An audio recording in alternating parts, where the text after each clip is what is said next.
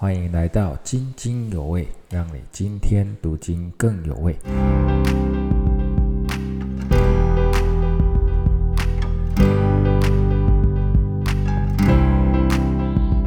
啊，弟兄姐妹平安。啊，我们在读啊六十二章的时候，最后神对西安说：“你的拯救者来到，他的报应在他面前。”所以这位拯救者哈。其实也是审判者要报应嘛哈，那么没有审判其实是不需要拯救嘛哈，那如果有审判却没有拯救，那审判可能会变得很可怕、很无情啊、很绝望哈。那我们今天呢要读以赛亚书六十三章跟六十四章哈，我们就会读到面对审判的时候要怎么祷告哈。那么以赛亚在耶路撒冷就看到这位拯救者从以东的首都波斯拉呢大步走过来。那么我们在三十四章呢就读过关于以东的审判哈，这个以东就是雅各的哥哥以扫的后代，因为两兄弟的怨恨哈就延续到这个现在这个已经呃好多代了哈几十代了。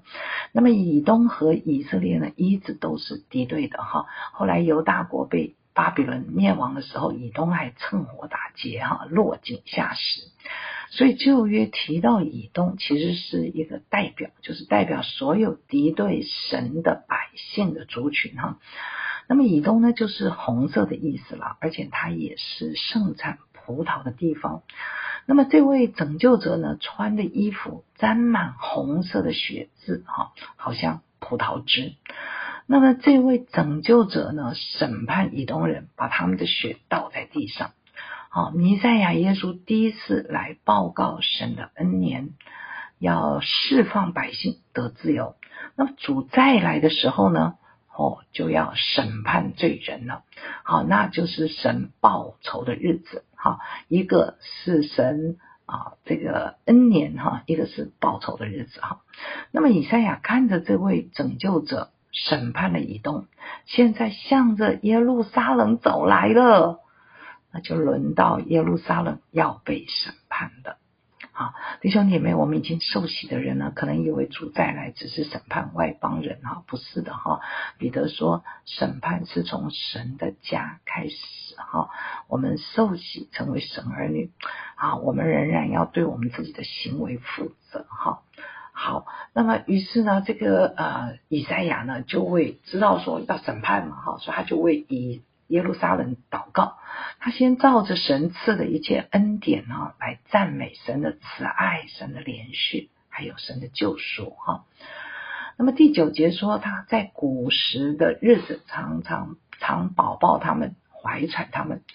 那么指的就是从出埃及，神就抱着这些以色列人。背着他们哈，进了迦南地，神也是一次又一次的拯救以色列人。可是以色列人呢，仍然悖逆，让主的圣灵呢担忧。将来啊，神审判的时候哈，百姓想起耶和华神，就找不到了。会一直问说啊，那位使红海分开带我们过去的神在哪里呀？在哪里呀？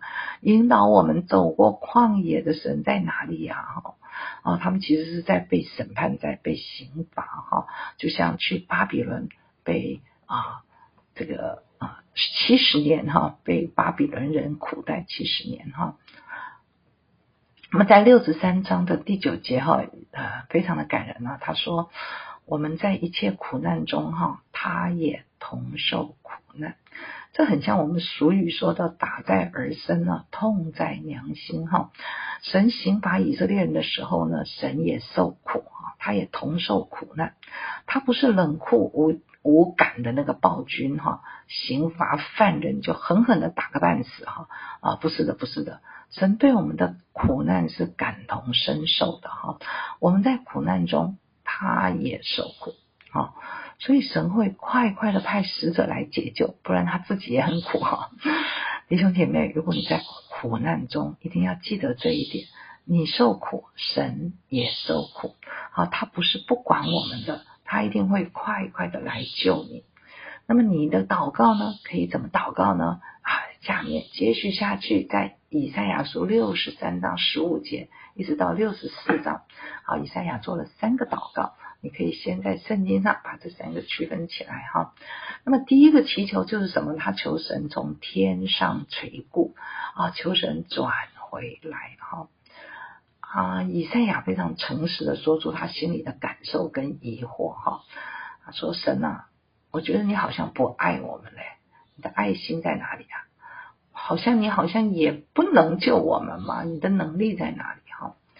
那啊，他们说亚伯拉罕和雅各不认识我们的意思就是说，他们就这个这么早的祖先哈，他们根本就不认识我们。”但是呢，神你不同，你是亘古长存的神哈，你一直都认识我们的，你是我们的救主哈，是我们的阿爸天父。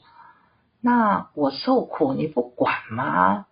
哦，你为什么不在我犯罪的时候就拦阻我呢？现在仇敌占了我们的产业，践踏圣所，我们不能敬拜献祭，又苦困又受苦哈。那好像我们不是属你的子民，别人啊会问我们呢，说你的神在哪里啊？好像我们不是你这个，不是你眷顾的啊，不是你供养的，不是你保护的哈。那么弟兄姐妹哈，我们真的在病痛中，或者有时候工作很不顺利，或者家人关系有很多的冲突，或者我的经济有很大的困难，你呀就可以明明的提醒神了，明明的说，直接的说。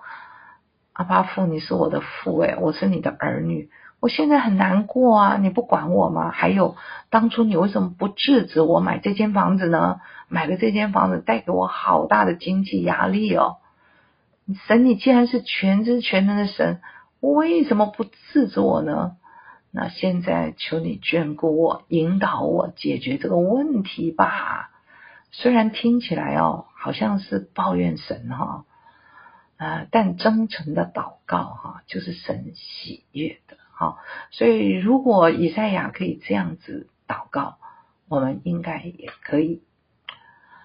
那么，在第二个祈求是什么呢？那是六十四章一到七节，哈。愿神裂天而降，好像火烧干柴，又像火将水烧开，哈，使敌人知道你的名。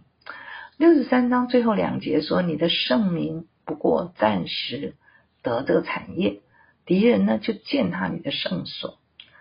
不过还有个翻译哈，是说仇敌得着你的百姓为产业，意思就是仇敌把百姓掳掠去了，把圣所毁了。所以六十四章一到三节哈，在呃以赛亚便祈求神裂天而降，就像火烧。来审判列国哈，为我们出口气哈。那么嘉义东区林良堂的吴牧师哈，我以前听他分享过哈。他有一次站在海边的时候，就看过这个意象哈，一大块木材在海上这样被火焚烧哈，那水呢就像烧开的滚动的这样子啊，也就是这个以赛亚书六十四章第一节的这个意象，非常的兴奋哈。好。那么以赛亚当时也可能是亲眼看见这个异象，他相信神会降临刑罚以色列的仇敌，哈，用火烧嘛，哈，来拯救以色列人，因为神会为那些等候他的人行事，哈，神会回应他们的祷告，哈，他们要祷告的时候，神就做了，哈，就做了。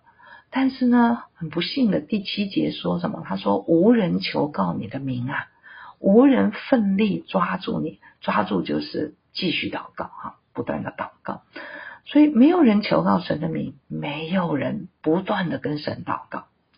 那这种啊话已经是第三次了哈，在以赛亚书的五十九章跟六十三章都有讲到类似的事情，说。”国家境况这么糟糕了，怎么没有人代求，也没有人帮助，没有人扶持，也没有人求告神啊！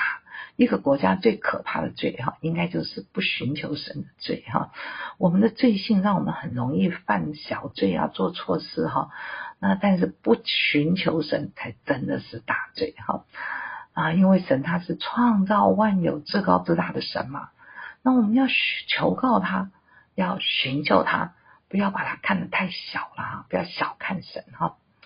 好，弟兄姐妹，我们真的是要小心哈。我们可能不说谎，不犯奸淫，但如果我们不求告神，不抓住神，都靠自己，或者想，呃，神不会听我的祷告，这些都是罪哈，这些都是罪。不求告神，不寻求神哈。那么保罗呢，在铁上罗利加前书五章说什么？不住的祷告，这是神在基督耶稣里。向我们定的旨意哈，那么在六十四章的第六节哈，就说我们啊都像不洁不洁净的人，所有的义呢都像污秽的衣服，我们呢都像叶子渐渐枯干了。以赛亚在第六章呢遇见神的时候呢，就说啊，我是嘴唇不洁的人，我又住在嘴唇不洁的人当中哈。那么遇见神哈，我们就会看见自己的污秽。不道德的行为当然是罪嘛，哈！可是那些自以为义、自以为善的，也都是污秽，哈！常常出于私欲或者是骄傲自大，他离神的标准很远很远，所以这当然都是罪，哈！那么以赛亚就问说：啊，我们犯罪还能得救吗？怎么办呢？于是就有了第三个祈求。在第九节说：“耶和华，求你不要大发震怒，也不要永远纪念罪孽。求你垂顾我们，我们都是你的百姓。”那么以赛亚知道百姓呢会一直啊，这个会一直犯罪哈。以赛亚知道这些百姓根本就没有停止，从古时候就这样犯罪，所以他就只好厚着脸皮啊求神说：“你不要一直纪念着我们的罪，好不好？好，求你眷顾我们嘛。”看过我们吧，那我们是你的产业、你的工作、你的百姓啊！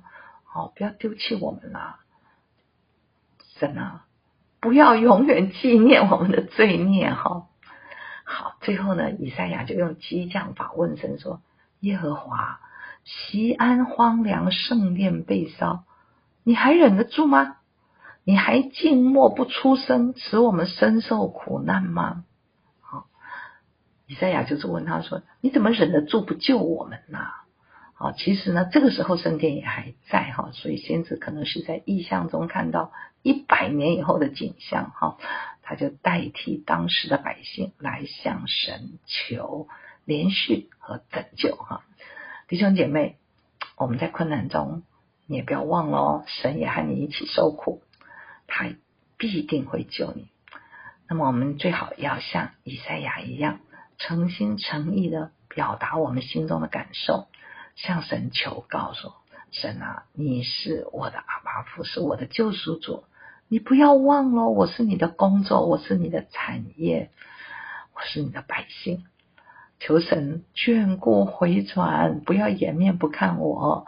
求神审判仇敌，哦，求神不要纪念我的罪了。”好，这就是我们今天的分享。以赛亚书六十三到六十四章，奉主的名祝福你们。